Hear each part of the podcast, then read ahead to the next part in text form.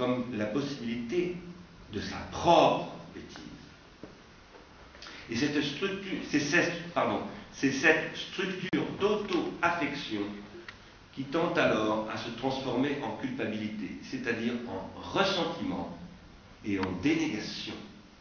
Ça, c'est l'époque nihiliste de la bêtise. C'est un extrait de sa thèse qu'il a eu la gentillesse de m'envoyer, l'extrait, pas la D'un point de vue transcendantal, la bêtise doit ainsi s'entendre comme étant ma propre bêtise, dans la mesure où ma pensée se découvre comme faculté véritablement engendrée, c'est-à-dire dans la terminologie deleuzienne, comme faculté supérieure à travers cet impouvoir naturel que la bêtise lui révèle en droit.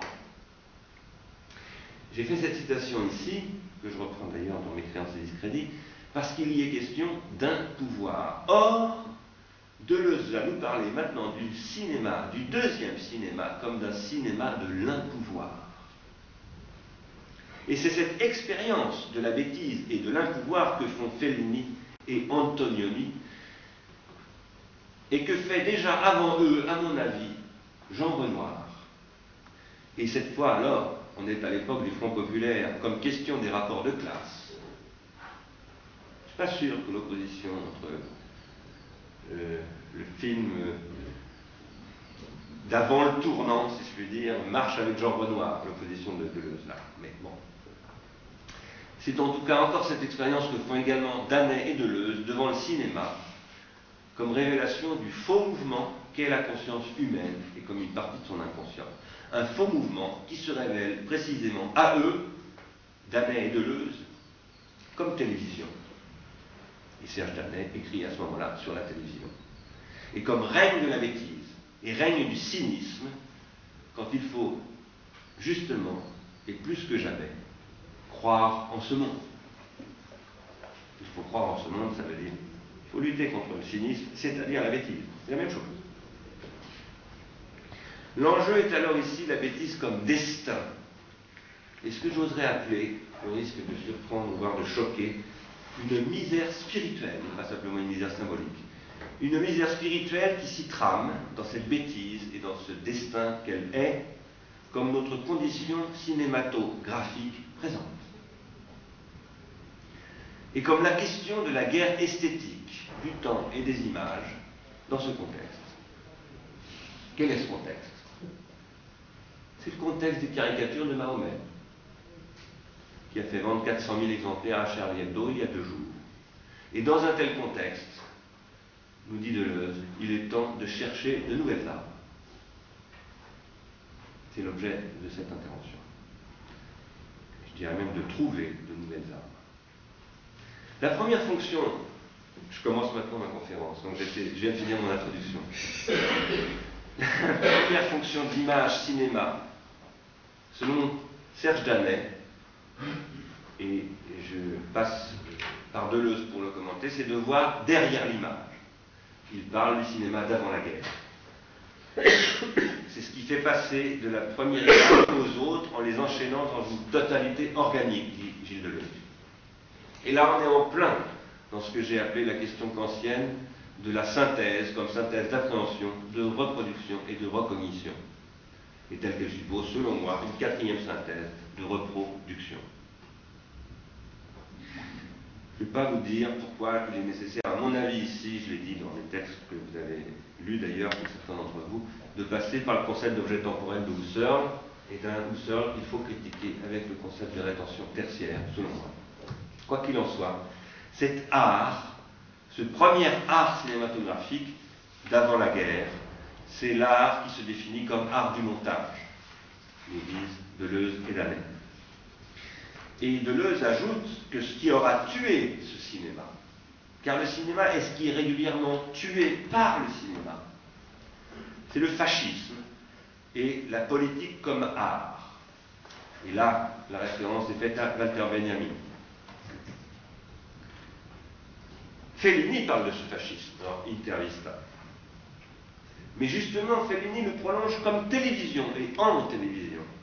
Et chez Fellini, et c'est ça qui m'intéresse chez Fellini, bien sûr que la question est politique, Quand il dit qu'il a fait le salut fasciste, qu'il est allé à Cinecittà en croyant au fascisme, comme tant d'autres, en ne voyant pas exactement l'effroyable bêtise qu'était le fascisme. Eh bien, Fellini, néanmoins, 50 euh, ans après, oui, presque 50 ans, 50 ans après, en effet, Fellini prolonge ce fascisme dans une économie politique et libidinale qui n'est plus le fascisme, qui est Berlusconi, c'est-à-dire qui est le capitalisme. Ce n'est plus simplement une question politique, c'est une question économique. Ce qui est en jeu dans Ginger et Fred, par exemple, ce n'est pas simplement le caractère plus ou moins néofasciste de ce que pouvait être Berlusconi, s'appuyant sur, sur euh, la Ligue de Lombarde, etc. Je plus du nom. La Ligue du Nord, comment il s'appelle? Bossi. Bossi. C'est pas simplement ça, c'est le devenir de la télévision et du capitalisme à travers la publicité comme une certaine économie industrielle qui est aussi une économie libidinale. Le grand sujet du féminisme, c'est bien évidemment la libido et le fantasme. Ce qui est ici à penser alors dans le cinéma devenant télévision, c'est une économie politico-libidinale et industrielle de la cinématographie devenant télévision. Et c'est un processus de dramatisation. Et plus généralement, une économie des technologies de contrôle du sensible et du noétique, où l'esthétique devient une fonction industrielle majeure. Ce n'est plus la question de l'art politique fasciste dont parlait Walter Benjamin, mais c'est bien la, la question d'une économie politique de la libido capitaliste, où il s'agit, au XXe siècle, et plus encore au XXIe siècle, de contrôler les affects. Et c'est avec Spinoza qu'il faudrait lire tout cela, mais ça, alors là, je n'ai vraiment pas le temps. Quoi qu'il en soit, c'est depuis le fait de cet effondrement du cinéma dans le fascisme, donc on parle là des années 30, et dans le stalinisme aussi, mais, il ne faut pas oublier donc le rôle déjà industriel et fonctionnel dans cette économie politique du capitalisme de Hollywood, dès les années 30 et même bien avant les années 30, Hollywood fonctionne comme une machine capitaliste de captation du désir. C'est en 1912, comme Fredon l'a rappelé, que le débat politique et économique se tient aux États-Unis sur la place du cinéma, dans le contrôle de la libido. Quoi qu'il en soit, donc, c'est depuis le fait de cet effondrement du cinéma dans le fascisme qui aura conduit au désastre de la Deuxième Guerre mondiale, ça c'est très important, parce qu'on ne va rien comprendre de ce que dit Deleuze propos de René, si on ne note pas qu'il s'agit de la Deuxième Guerre mondiale, c'est dans ce contexte que, et après ce désastre, que Deleuze et Danet peuvent dire que si le cinéma devait ressusciter après la guerre, là je cite Deleuze, toujours je, ne cite jamais Danet, ce serait nécessairement sur une nouvelle fonction de l'image, sur une nouvelle politique, sur une nouvelle finalité de l'art. Et c'est ici que René, c'est ici que René intervient. René qui est avant tout, je tiens à le souligner, car il y a un petit point de désaccord pour moi ici avec, avec Deleuze, un monteur. René, c'est un monteur. Je ne vais pas dire un menteur, je dis un monteur. Quoi qu'il en soit, qui René pour Deleuze et pour Danet C'est celui qui met en scène l'homme qui revient des morts. Or, je crois que René est celui qui met en scène l'homme qui revient des morts, c'est-à-dire des enfers chez les Grecs. Les enfers qui s'appellent l'Hadès. L'Aïdès, on dit en grec. D'où vient le mot Aidos La. Car Aidos en grec vient de Hadès, le Dieu qui est celui qui règne dans le royaume des morts. Les morts n'étant pas les morts chrétiens, les morts, les morts du monothéisme, ce sont des âmes errantes ils sont morts à jamais. C'est-à-dire qu'il n'y a pas de résurrection possible. Mais en, revanche, ils sont là. Ils reviennent tous les neuf ans, comme dit euh, Socrate dans le Ménon. Certains d'entre eux, les héros. René travaille la question de ce retour des morts.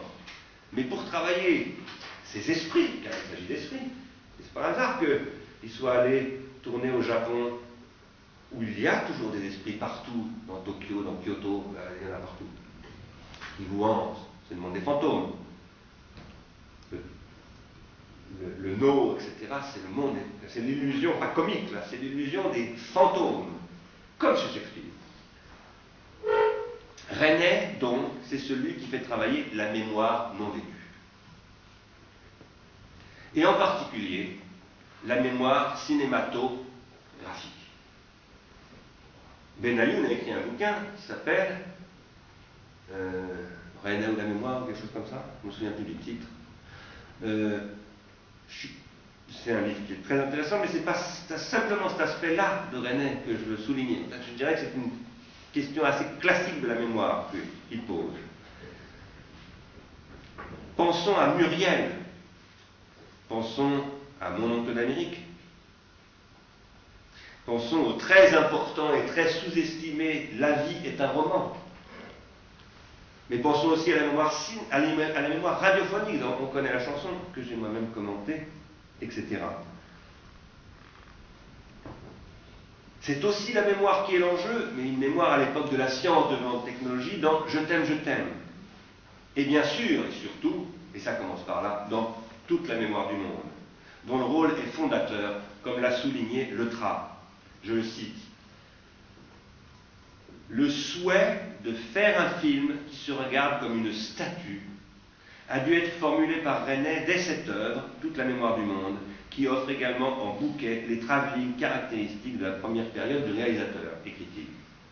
Et il ajoute cette précision si importante pour entendre la chanson dont connaît la chanson, et pour comprendre, et pour surprendre, pour se laisser surprendre par le chemin qui lie tous ces films, de la mémoire depuis toute la mémoire du monde jusqu'à On connaît la chanson et au-delà, j'ai pas encore vu le dernier, euh, l'opérette là, euh, toujours vu.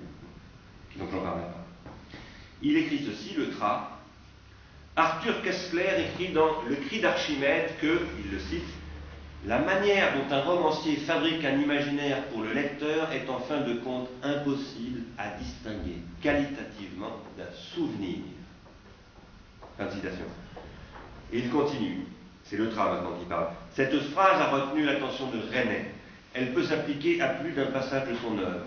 Ainsi, dans une séquence de Hiroshima mon amour, un disque est mis en marche dans un jukebox. La valse composée par Georges Leroux, que l'on entend alors, semble être ce disque. Une fois que celle-ci est terminée, lui succède une musique japonaise. Entre le moment où l'on voit le jukebox actionner et celui où nous entendons cette musique japonaise, nous percevons la petite musique de la nostalgie qui est dans la tête de la française et non dans l'appareil diffuseur de musique. Fin de citation. Je dis cela parce que depuis Hiroshima mon amour, la chanson trotte dans la tête de René. René est un être tenace. Quant à la guerre, évidemment, chez René, puisque tout à coup, comme ça, Deleuze élève René au rang de, en quelque sorte, fondateur de cette deuxième époque du cinéma. Très spectaculaire la place qu'il donne à René ici. Ça, ça passe par Banet, bien sûr. La guerre, c'est nuit et. Et c'est Hiroshima, mon amour, c'est-à-dire la bombe atomique. Et c'est donc aussi la science, la guerre scientifique qui revient dans Je t'aime, je t'aime. Et c'est aussi la guerre infinie, c'est-à-dire un retour sur la guerre d'Espagne et sur le communisme. Et c'est aussi la guerre d'Algérie de Muriel, qui est toute filmée par cette caméra Super 8 que lui-même René utilise dès 1937 en faisant des films, puisque c'est comme, comme cela qu'il a commencé à être cinéaste. Quoi qu'il en soit, ici, disent Danet et Deleuze, la question n'est plus ce qui est derrière l'image, mais ce qui est sur l'image. Plus précisément, ils disent ceci, parce que je crois qu'on peut pas séparer René de ici. Est-ce que je peux soutenir du regard ce que de toute façon je vois? Voilà la question qui est posée par le deuxième cinéma. Est-ce que je peux soutenir du regard ce que de toute façon je vois? Et qui se déroule sur un seul plan Il parle du plan séquence et du fait qu'on n'est plus dans la question du montage. C'est là que je suis un peu réservé parce que je pense que chez, René précisément, ça passe toujours par la question du montage, mais d'un autre montage. D'un montage qui n'est plus du tout du même type. Et d'ailleurs, c'est ce que je pense que veut dire Deleuze quand il dit que le montage devient secondaire. Ce qui est important, c'est surtout que le montage s'inscrit dans ce qu'il appelle de nouvelles formes de composition et d'association. En tout cas, deux choses ici que je voudrais souligner. Dans ce deuxième moment, le cinéma devient objet et sujet du cinéma. Le cinéma montre le cinéma. Muriel, par exemple, montre Bernard en train de filmer ou de projeter des films qui filment une séance qu'on ne voit d'ailleurs pas et qui est une tragédie. Mais le sujet devient aussi sujet du cinéma. C'est-à-dire que la question, c'est le sujet du cinéma, c'est le spectateur. Il en devient en quelque sorte, si j'ose, en m'insérant dans Deleuze, avec des mots pareils, il en devient en quelque sorte une substance spéculative, mot évidemment trop hegelien pour Deleuze. Mais c'est comme la comédie, c'est-à-dire le théâtre dans l'illusion cornélienne. Tout à coup, ce qui était quelque chose comme ça euh, à l'intérieur réenglobe tout. Et ça, c'est très important parce que c'est ce qui va nous conduire au mouvement de la télévision. On va voir que la vérité de ce cinéma qui se généralise et qui prolifère et qui ne peut plus parler que de lui-même, c'est ce que va dire Vanet, eh bien en réalité, c'est la télévision. Mais ça commence au cinéma. Et ça commence dès René, ça commence dès Nuit Brouillard, dès toute la mémoire du monde, etc. Et c'est aussi, cependant, au même moment, enfin pas au même moment, pardon, bien avant, dans le théâtre, un mouvement qu'on a connu avec Shakespeare ou plus récemment avec Brecht, etc. C'est-à-dire un processus où tout à coup le théâtre prolifère et est partout et se mange lui-même. Ce cinéma, ce deuxième cinéma, qui est en train d'engendrer la question de la télévision, c'est un cinéma réflexif en ce sens-là. Non pas intellectuel, comme on dit parfois du cinéma de René, de Godard, etc., et de manière péjorative. Non, c'est un cinéma réflexif au sens de noétique, c'est-à-dire spirituel. Car pour moi, le nous grec ne veut pas dire l'intellect, ça c'est du latin. Il veut dire le spirituel. Qu'est-ce que c'est? C'est le cinéma d'un âme, d'une âme qui a un corps hanté par les esprits. C'est pourquoi je parle de spirituel. Il y a des esprits, il y a des revenances, des fantômes, des souvenirs et des hallucinations. Et c'est cela qu'interroge le cinéma, aussi bien celui de Fellini que de René et que de tant d'autres. Alors qu'est-ce que c'est que cette nouvelle forme de composition qui est un nouveau type de montage? Et qui éventuellement n'est plus un montage mais un plan séquence. Et ce plan séquence étant lui-même inséré dans un flux. C'est la composition, une composition qui produit de nouvelles sortes d'enchaînements, ou plutôt de déchaînements. À cette époque, disent Deleuze et Danet, les images ne s'enchaînaient plus selon l'ordre univoque de leur coupure et de leur raccord, l'ordre univoque, c'est-à-dire une synthèse linéaire derrière laquelle quelque chose se cache derrière ces images qui seraient ce que tout à l'heure Deleuze et Danet vont appeler l'encyclopédie du monde. Les images dans cette deuxième époque ne s'enchaînaient plus selon cet ordre de l'encyclopédie du monde, elles étaient l'objet, mais elles étaient l'objet de réenchaînements, toujours recommencés, remaniés, par-dessus les coupures et dans les faux raccords. Fin de citation. Remaniements et recommencements qui se forment comme un après-coup dans le flux qu'est le film, cependant, que reste le film, car le film reste un objet temporel qui s'écoule. Et où se fait la différence dans une répétition qui déchaîne et qui réenchaîne, mais autrement? Comment? En élargissant la perception, et en l'élargissant précisément comme sensationnel. Godard est un cas typique de cela. Pierre le Fou, ou même euh, c'est un élargissement de la perception, là, tout à coup, évident. Et comme une sensibilité noétique, spirituelle, et non simplement esthésique. Ce que tendait à nous faire croire, pouvoir nous faire croire en tout cas, un cinéma qui, tout aussi beau qu'il ait, pu être dans sa première époque, devient ensuite le cinéma commercial de l'image mouvement, disons, exploité par l'industrie cinématographique. Alors ce qui se joue là, dans ce deuxième moment du cinéma, c'est une épocalité de la perception, épocalité voulant dire chez moi suspension, interruption, réinvention de la perception, mais telle qu'elle est portée, elle avait déjà eu lieu avec la première époque du cinéma, mais là elle est portée à un deuxième degré, ce que Deleuze et Danet appellent une seconde fonction esthétique. Et c'est un nouveau pouvoir d'halluciner. Je cite Deleuze. Changeait encore le rapport à l'image avec les mots, les sons, la musique, dans des dissymétries fondamentales du sonore et du visuel, qui allaient donner à l'œil un pouvoir de lire l'image, de lire l'image, mais aussi à l'oreille un pouvoir d'halluciner les plus petits bruits. Fin citation. Or, ce qui se joue dans ce changement est celui de la fonction encyclopédique qui devient pédagogique. Je cite encore, ce nouvel âge du cinéma, cette nouvelle fonction, c'était une pédagogie de la perception qui venait remplacer l'encyclopédie du monde tombée en lambeaux. Tombée en lambeaux, comme les murs de Berlin que filme Rossellini dans Rome ville ouverte, etc. De, pardon, de, Rome ou de. Comment s'appelle le film Allemagne et Mais je dirais que plus qu'une pédagogie, c'est la révélation d'une encyclopédie. Et qu'une encyclopédie et une pédagogie sont toujours plus qu'une encyclopédie et une pédagogie. Ce sont toujours des productions du monde et de la perception. Des productions de la perception et du monde qui sont engendrées par un pouvoir de reproduction qui est scellé dans ce que, depuis quand, on nomme le schématisme, mais tel qu'il en passe toujours par les rétentions tertiaires, sous les formes hypomnésiques, ou plus généralement les formes hypogénétiques, qui constituent ce que j'appelle la quatrième synthèse, et dont le cinéma est un cas. Le cinéma, c'est le supplément, c'est-à-dire la quatrième synthèse. Je ne vais pas revenir sur cette question de la quatrième synthèse, on y reviendra peut-être dans la discussion. Ce que je voudrais dire en revanche, c'est que cette synthèse est celle d'une conscience critique. Et que la question qui est en jeu ici, c'est la critique.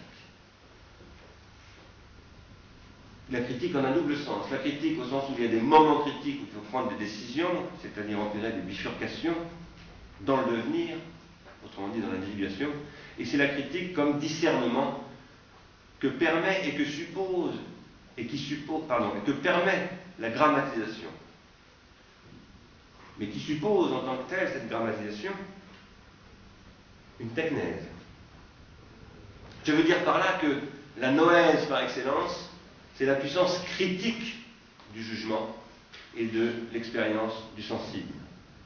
Et c'est là que précisément le sensible devient sensationnel et pas simplement sensitivité au sens de l'âme sensitive. Mais ça, ça suppose une noétisation, un passage à l'acte noétique qui est critique, qui discerne, qui pose, qui prend une position d'amateur ou pas, en tout cas de critique, mais qui passe par une maîtrise technologique, par une technèse. C'est en passant par là que l'on peut interroger l'âge télévisuel de la cinématographie de la conscience. Ici, Deleuze revient sur le premier cinéma et sur son optimisme comme art total des masses, à quoi la guerre a mis un terme comme pessimisme.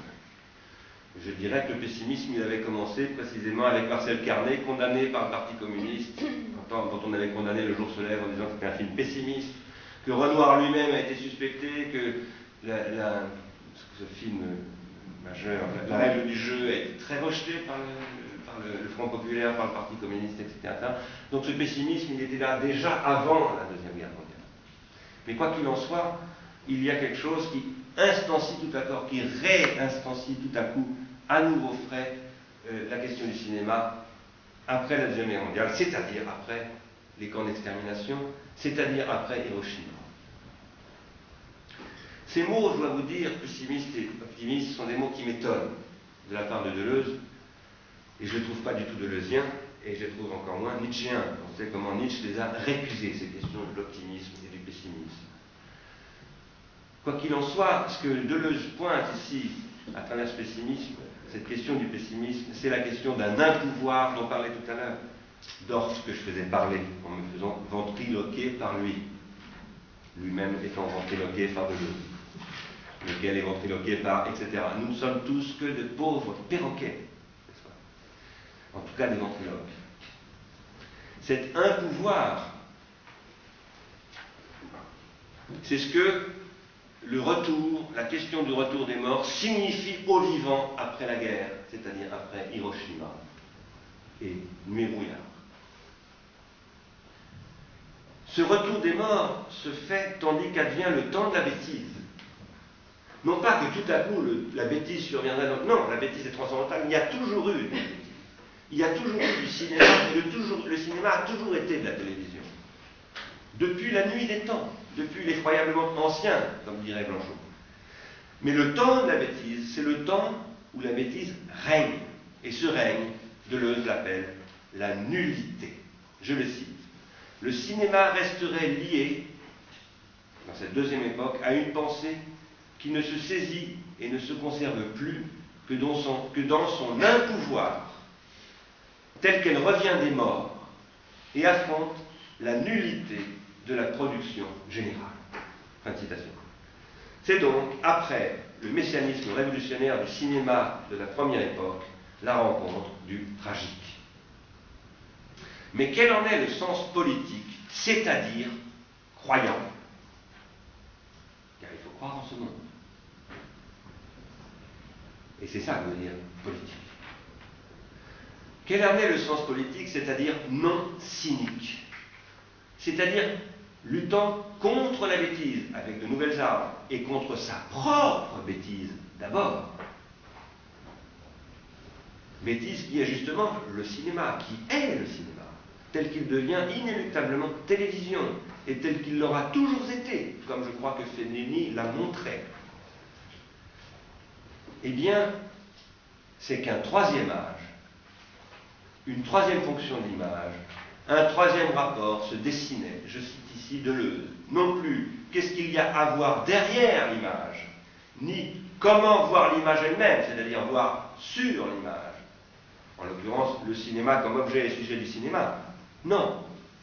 La question c'est, je cite Deleuze qui cite Danet, comment s'insérer dans l'image, puisque, et là c'est Danet qui parle, le fond de l'image est toujours déjà une image. Et, ajoute Deleuze, l'œil vide, une lentille de contact. Que veut dire l'œil vide? Quant à, cette insertion, si bien vue et si bien expérimentée quotidiennement par Serge Danet, j'aurais beaucoup à dire. Et d'abord qu'il s'agit d'une transformation majeure du dispositif rétentionnel qui constitue toute individuation collective, c'est ce que j'ai essayé de montrer dans mon travail, en tant que ce dispositif rétentionnel, c'est un des derniers chapitres du don du cinéma, sert à construire des rétentions secondaires collectives. Qu'est-ce qu'une rétention secondaire collective? Ben, C'est un mot que j'emploie, par exemple, transindividuel, que vous connaissez peut-être pas parce qu'il a été forgé par Simonon il n'y a pas si longtemps que ça. Aujourd'hui, il se met à circuler comme un chibolet. On l'utilise ici à l'école normale supérieure, je le sais, parce que je connais plusieurs étudiants qui lisent Simonon, qui utilisent ce mot, le transindividuel, mais un jour il a été forgé ce mot. Ce mot appartenait à Simonon.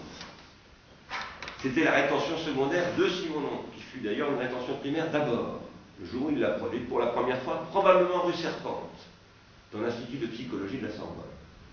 Et puis il s'est mis à circuler, à proliférer, d'abord chez Deleuze, qui a lu Simonon, et qui l'a répercuté à Paris 8, à Vincennes, et puis à Saint-Denis.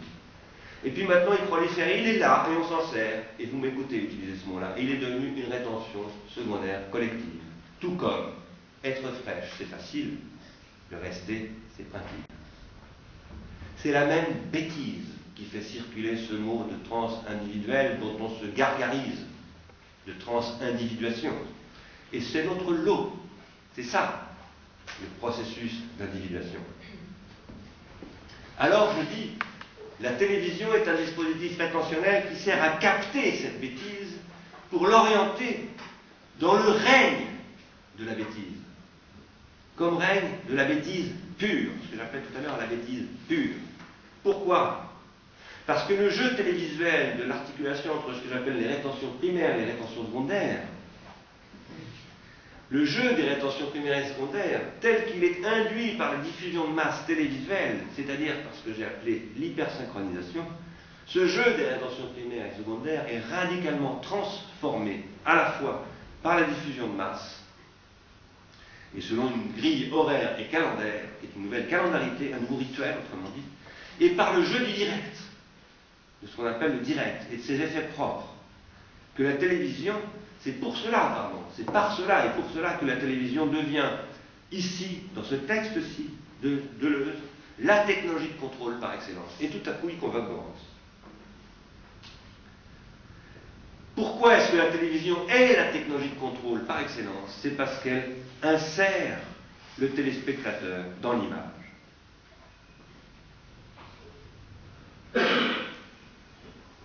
Comment? Bah, D'abord comme retour d'audience. Et je rappelle ici que Patrick Lelay explique que je vais le citer, l'attention. Attention, qu'on peut comprendre, l'attention, ce que c'est qu'en la mettant en relation avec les rétentions et les protensions. L'attention, dont il nous a dit que c'était ce qu'il vendait, le temps de cerveau disponible, c'est de l'attention. C'est ce qui constitue l'audience quantifiable des télévisions. Et elle est parfaitement contrôlable et parfaitement contrôlée, puisque grâce au site Patrick Lelay, le seul produit au monde où l'on connaît ses clients à la seconde, après un délai de 24 heures, le temps que Médiamétrie nous a rendu les retours de contrôle.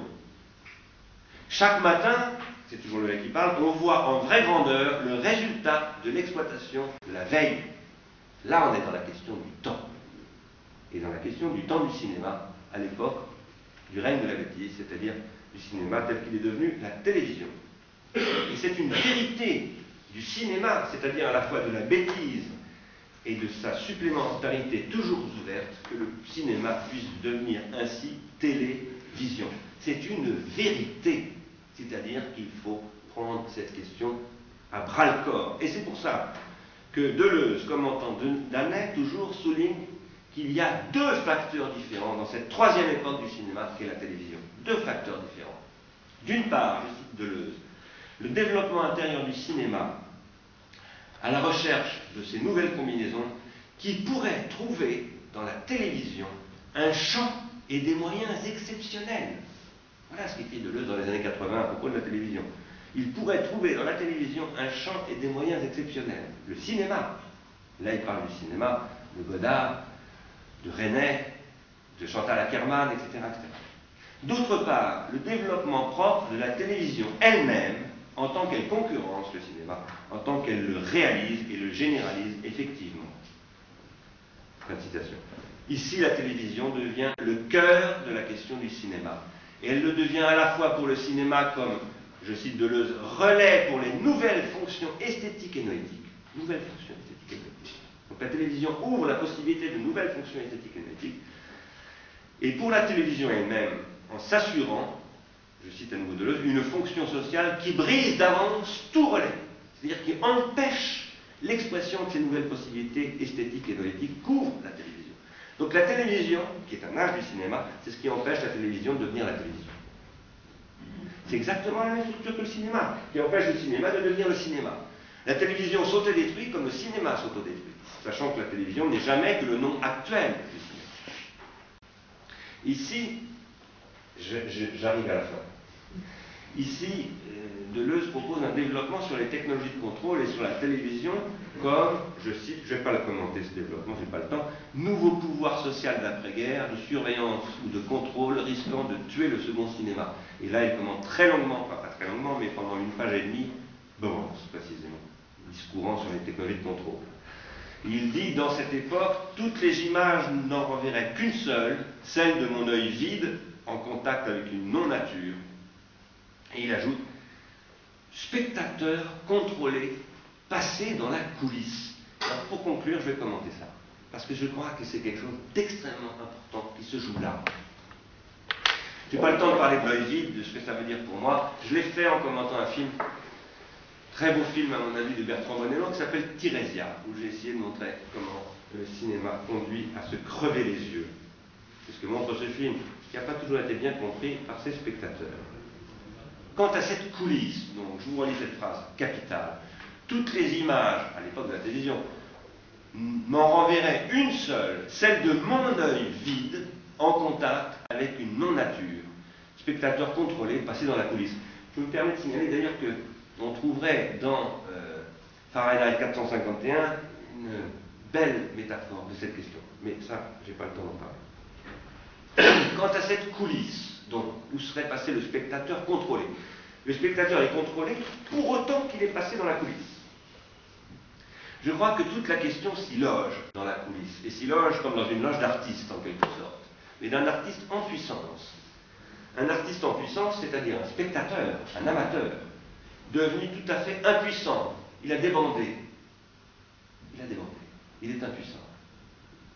Après quoi? Après l'impuissance du second cinéma, hanté par les morts, les esprits, les revenants d'après-guerre, etc. Car dans cette coulisse se tient un soldat.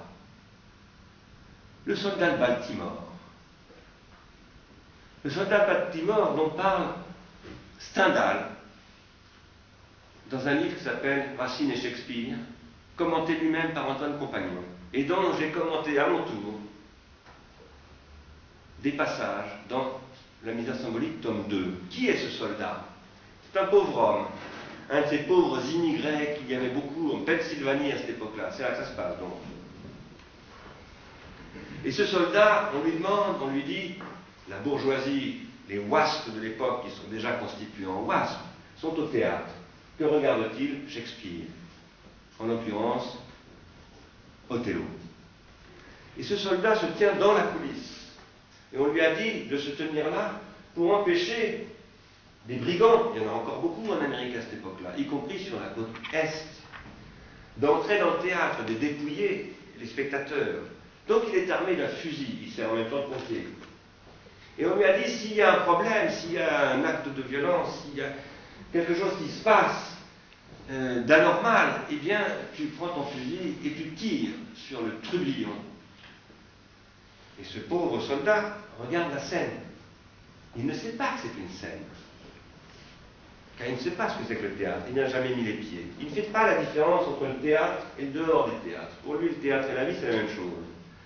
Et il voit Othello qui s'apprête à embrocher Desdemona. Donc il prend son fusil et il tire sur le comédien. Qu'il ne tue pas d'ailleurs, mais donc il casse le bras. Il y aurait beaucoup à dire sur ce que dit Stendhal de cette scène, qui est extraordinaire, où il parle d'une hallucination de la fiction. Il y aurait beaucoup à dire sur ce qu'on dit Antoine Compagnon. Il y aurait aussi beaucoup à dire sur d'autres scènes semblables dont j'ai parlé moi-même, y compris l'entrée en garde de la Ciotat. Mais ce que je veux pointer pour conclure, c'est ce qu'on dit. Enfin, il ne parle pas de ce soldat de Baltimore, Deleuze, je ne crois pas qu'il connaisse la chose. Mais c'est ce que dit Deleuze des spectateurs qui veulent passer dans les coulisses. Je parle des téléspectateurs qui veulent passer dans les coulisses. Et Deleuze dit ceci. De récentes enquêtes montrent qu'un des spectacles les plus prisés, sous-entendu des téléspectateurs, c'est d'assister sur le plateau à une émission de télévision. Qu'est-ce que veut dire ça? Ça, Deleuze dit, ça, c'est le règne de la bêtise, par excellence. Et il a raison. Mais la question, c'est qu'est-ce qu'on fait de la bêtise, par excellence? Car s'il doit y avoir un art du contrôle, ça ne peut être qu'un art de la bêtise. Ça ne peut être qu'un art qui fait quelque chose de la bêtise. Je ne dirais pas qu'il relève la bêtise ou qui sauve la bêtise. On ne peut pas être sauvé de la bêtise. On ne peut pas faire une aophémose de la bêtise. Ce n'est pas, on n'est pas dans la dialectique. Mais il faut faire un art de la bêtise. Autrement dit, il faut faire quelque chose de la bêtise, c'est-à-dire une politique de la bêtise. Je crois que cette situation où l'un des spectacles les plus prisés est d'assister sur le plateau à une émission de télévision, d'abord c'est une situation de misère, où précisément parce que la télévision synchronise et contrôle la transindividuation via les rétentions secondaires collectives, intégralement synchronisées par TF1, etc., hyper synchronisable, privant le téléspectateur de toute possibilité d'individuation, c'est-à-dire de rencontre de la singularité, et autrement dit du cinéma comme art, la télévision exploite cette misère, qui normalement devrait venir la contrarier. Eh bien, la télévision est capable d'exploiter ceux qui devraient venir la. Par exemple, comment est-ce qu'elle pourrait venir la contrarier, cette misère? En tirant un coup de fusil, comme le soldat de Baltimore, sur le récepteur. Mais elle ne tire pas un coup de fusil. Elle téléphone pour participer à l'interactivité, comme on dit, de l'émission de télé, l'émission de plateau. Ou bien elle va à la, maison de la radio, ou, sur les plateaux de TF1, etc., faire le guignol, comme à ce public qui sert à faire adhérer les autres publics qui s'identifient à ce public, etc l'appareil de contrôle capte cette misère elle-même pour en faire sa propre énergie sous la forme d'une pulsion scopique. Elle provoque une pulsion scopique. On veut voir ce qui se passe sur le plateau, les caméras, tout comment ça marche? Mais qu'est-ce qu'on veut voir? On veut voir ce que montre Fellini, la machine de production. Fellini qui dit Attendez, Regardez là, je prends une ficelle et je fais bouger l'écharpe du curé sur son scooter. Vous voyez la ficelle? Eh bien, comment la fais marcher la ficelle Vous oubliez que c'est une ficelle, vous êtes pris par la grosse ficelle et vous rentrez dans le film et vous y croyez encore. Il faut croire en ce monde, mais pas comme des niais, pas comme des crédules, pour ne pas dire des imbéciles. Comment croire en ce monde sur un plateau de télévision? Comment croire encore au monde devant ces gens qu'on voit vouloir voir comment ça se passe sur un plateau de télévision? Sûrement pas en les méprisant. Sûrement pas. Car ça, ça s'appelle du cynisme. En comprenant comment la télévision capte cette pulsion scopique et cette misère pour en faire une télévision pulsionnelle, justement. Car qu'est-ce qui est génial dans cette référence que Danet fait au plateau de télévision et que reprend Deleuze comme ça C'est qu'on annonce la télé-réalité. C'est que dès ces émissions de plateau qui commencent dans les années 70 en réalité, tout au début des années 70, déjà la télé-réalité est en route Quant à la question de ce que devrait être un art du contrôle, je crois qu'il faudrait réfléchir à ce que signifie cette pulsion scopique, pas simplement comme la bêtise pure, mais comme une chance. Tout comme dans le cas de Star Academy, d'ailleurs. Qu'est-ce que c'est que Star Academy, cette machine? C'est une machine à construire un public par cette machine redoutable qui fait de la misère qu'elle crée son énergie même, qui n'est donc plus l'énergie libidinale, mais l'énergie pulsionnelle une énergie pulsionnelle qui aujourd'hui est en train de nous péter à la figure, y compris dans les caricatures de Mahomet et de tout ce qui s'ensuit. Avec cette chose lamentable, largement aussi lamentable pour moi, que TF1 de publier ces caricatures pour faire 400 000 exemplaires.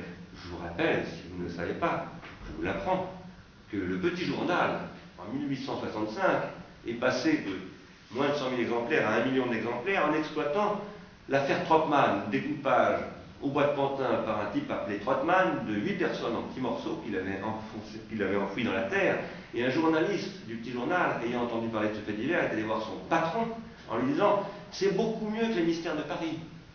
J'ai un fait divers qui dépasse tout ce qu'on pouvait imaginer dans la réalité, et je vais vous fabriquer un nouveau type de journal. Un mois plus tard, le petit journal est à 300 000 exemplaires. Un an après, il est à 1 million d'exemplaires. Et comme le dit Palmer, professeur à Paris 8, on a inventé la grande presse, la presse du fait divers. Aujourd'hui, le fait divers est un fait théologico-politique et pulsionnel, et qui va nous péter à la gueule. Parce que il n'y a plus du tout de pensée de tout cela. Il n'y a aucune perspective actuellement à un art du contrôle, quel qu'il puisse être. Et pourtant, c'est ça notre tâche actuellement. Qu'est-ce que je voulais dire en parlant de Star Academy? Bien sûr que ces gamins qui veulent venir sur Star Academy et qui sont broyés par cette machine sont misérables. Mais c'est notre misère, tout comme dit Dork, la bêtise, c'est notre bêtise. C'est notre misère de les laisser abandonner à cette machine qui capte leur misère. Et cette misère qui les fait aller vers Star Academy, elle est très intéressante. Ils veulent chanter. Ils veulent être des sujets, on aurait dit, à l'époque de Descartes ou à l'époque de Lacan, moi je dirais plutôt des processus d'individuation. Ils veulent reproduire du prêt individuel. Mais évidemment, ils sont captés par la magie pulsionnelle qui transforme leur désir en pulsion voyeuriste et exhibitionniste. Si nous ne comprenons pas qu'à l'époque où la télévision est devenue un milieu associé qui détruit toute possibilité d'association, c'est-à-dire de sociabilité, c'est-à-dire de filia, d'amatora, et j'emploie un mot là très très lourd, d'amour. Je ne dis pas d'agapé ou de caritas, je dis d'amour, de d'éros, de fidélité, Alors il n'y a aucun art du contrôle n'est possible. Et je pense que, je vais m'arrêter là pour qu'on ait quand même le temps de discuter un peu, pardon, je pense que ces questions, j'ai pas eu le temps de finir ma conférence, donc nous m'en parlons d'arrêter comme ça, de manière prématurée, si j'avais eu le temps, je voudrais parler du fait que la participation à un fait symbolique suppose un versant synthétique, vouloir être sujet, comme je disais, vouloir être, le spectateur qui synthétise au sens où Fellini dit faut synthétiser le film pour pouvoir le voir, et pas simplement en avoir une vision analytique de de metteur en scène, celui qui a vu le plateau justement, que Fellini cherche toujours à montrer pourtant en disant aux spectateurs dans tous ses films, Voyez qu'il y a un plateau. Ne soyez pas simplement dans la synthèse. Entrez dans l'analyse. C'est là qu'est le cinéma qui n'est pas de la télévision. Justement. Justement. Donc un vrai jugement, un jugement d'amateur, c'est celui qui n'est pas simplement sur le plan de la synthèse, mais c'est aussi celui qui est sur le plan de l'analyse. Et la quatrième époque dans laquelle nous entrons, c'est le temps de l'analyse, le temps du DVD, le temps de la télévision sur Internet, le temps de la discrétisation automatisée des plans, des images, etc. Ça, je n'ai pas le temps de vous en parler. Mais en tout cas, ce que je veux dire, c'est que s'il y a un avenir, une chance, une possibilité, si infime qu'elle puisse être, de penser un art du contrôle, ça passera à la fois par une pensée du désir transformé en pulsion de venir sur le plateau de Star Academy, de voir ce qui se passe sur le plateau de tournage d'une mission de variété, et d'autre part, l'exploitation, la pensée, l'invention et non pas la résistance. Il y a un truc très étonnant dans ce texte de Deleuze, il parle de résister. C'est pas de Deleuzien, ça. Pourquoi il parle de résister? D'habitude, il parle d'inventer. Moi, je dis qu'il faut inventer l'outil de production. A l'outil de production du cinéma de demain. Et cette invention-là, elle passe par ce qui permettra, je le crois, de constituer un nouveau destinataire. J'appelle-moi un amateur. Un art, ça suppose un matériau et un outil, une technique. Le matériau de l'art d'aujourd'hui, c'est le public lui-même. Le matériau du cinéma, c'est ce que nous a appris René, c'est la mémoire du cinéma, c'est la mémoire du spectateur, c'est la mémoire de René lui-même. Quant à la technique, ce sont les techniques de la dramatisation qui permettent de traiter ce public, c'est-à-dire de produire ce public, de l'ouvrir, de le constituer. Voilà, je ne suis pas optimiste ou pessimiste, euh, mais je crois à la possibilité d'un art du contrôle et je voulais vous inviter à réfléchir euh, à cette question en revisitant ce texte-là un peu rapidement, pardon d'avoir été un peu brouillon dans mon Et merci.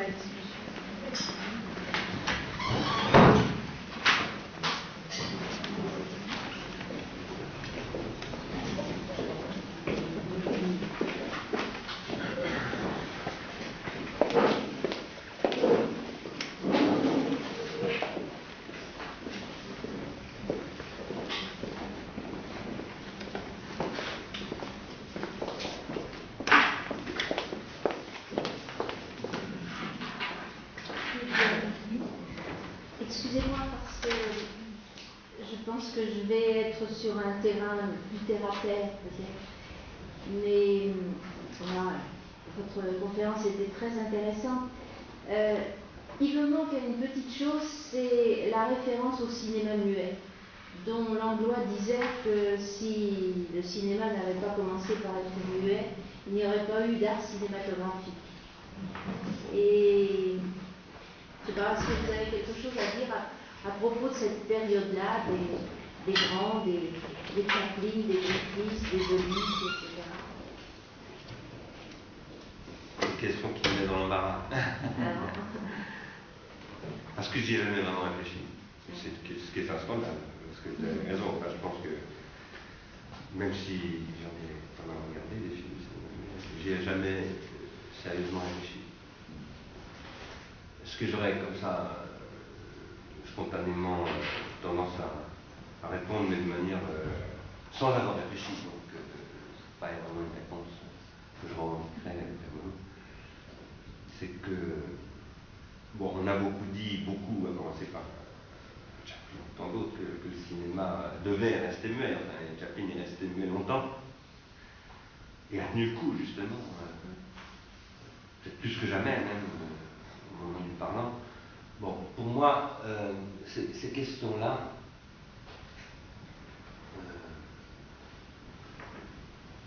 ce sont précisément des questions d'agencement de, processus de dramatisation. C'est comme ça que je crois qu'il faut les penser.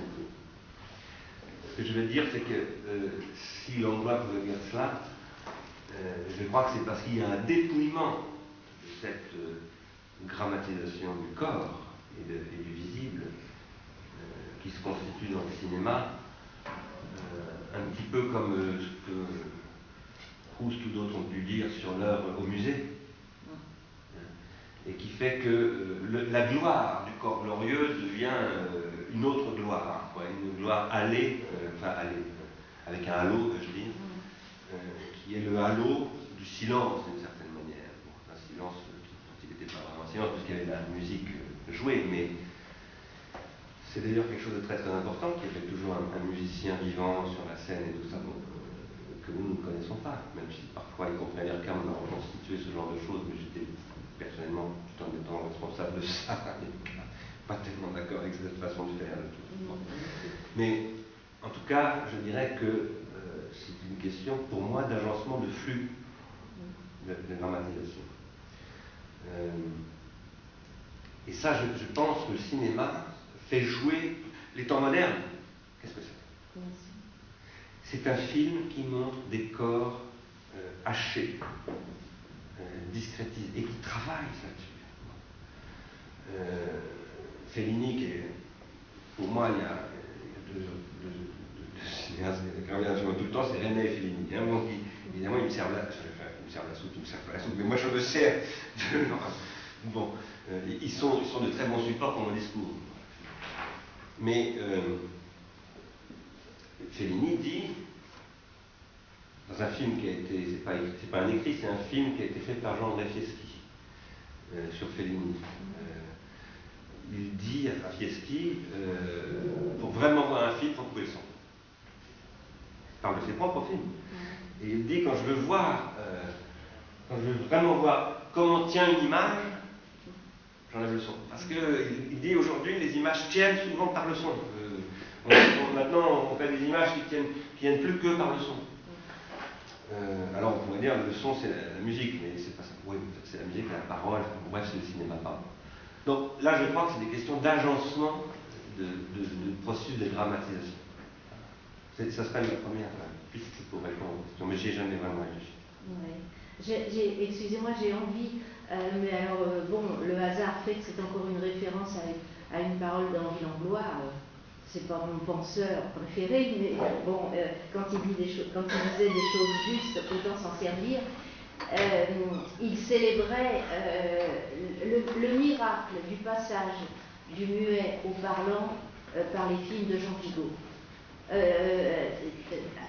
trouvant d'ailleurs une métaphore disant que de même qu'il y avait le secret du bleu des, vitraux de Chartres, il y avait ce secret de tout d'un coup, le parlant ne détruisait plus ce qui avait été la beauté du muet et que Vigo avait été pratiquement le seul à, trouver cette espèce de, mystère et de miracle. Et quel dommage que, Vigo n'ait pas vécu plus longtemps parce que je pense qu'il aurait été euh, un sujet de votre conférence. Je, le considère moi comme le plus grand de tous. Je comprends. Et j'entends bien sortir la voix du film de Vigo pour la première fois.